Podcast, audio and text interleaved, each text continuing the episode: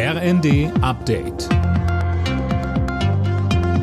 Stündlich neu. Auf den Punkt informiert.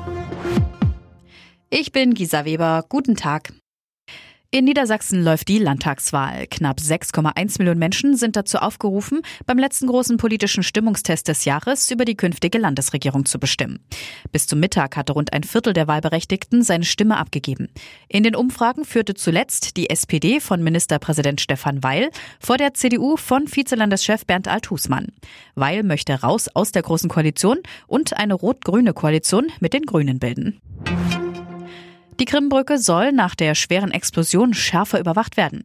Das hat Russlands Präsident Putin angeordnet. Dirk Justus mit den Einzelheiten. Gestern hatte es eine schwere Explosion auf der Brücke gegeben. Dabei waren Teile der Fahrbahn ins Wasser gestürzt.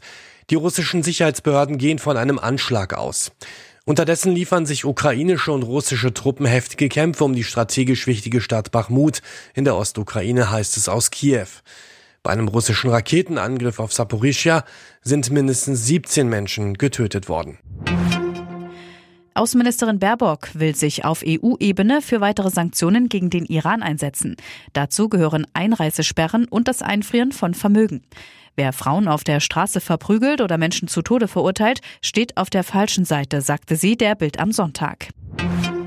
Und Max Verstappen hat vorzeitig seinen Formel 1 WM-Titel verteidigt. Fünf Rennen vor Schluss kam der Red Bull-Pilot beim großen Preis von Japan als erster ins Ziel. Vor seinem Teamkollegen Sergio Perez und Ferrari-Pilot Charles Leclerc.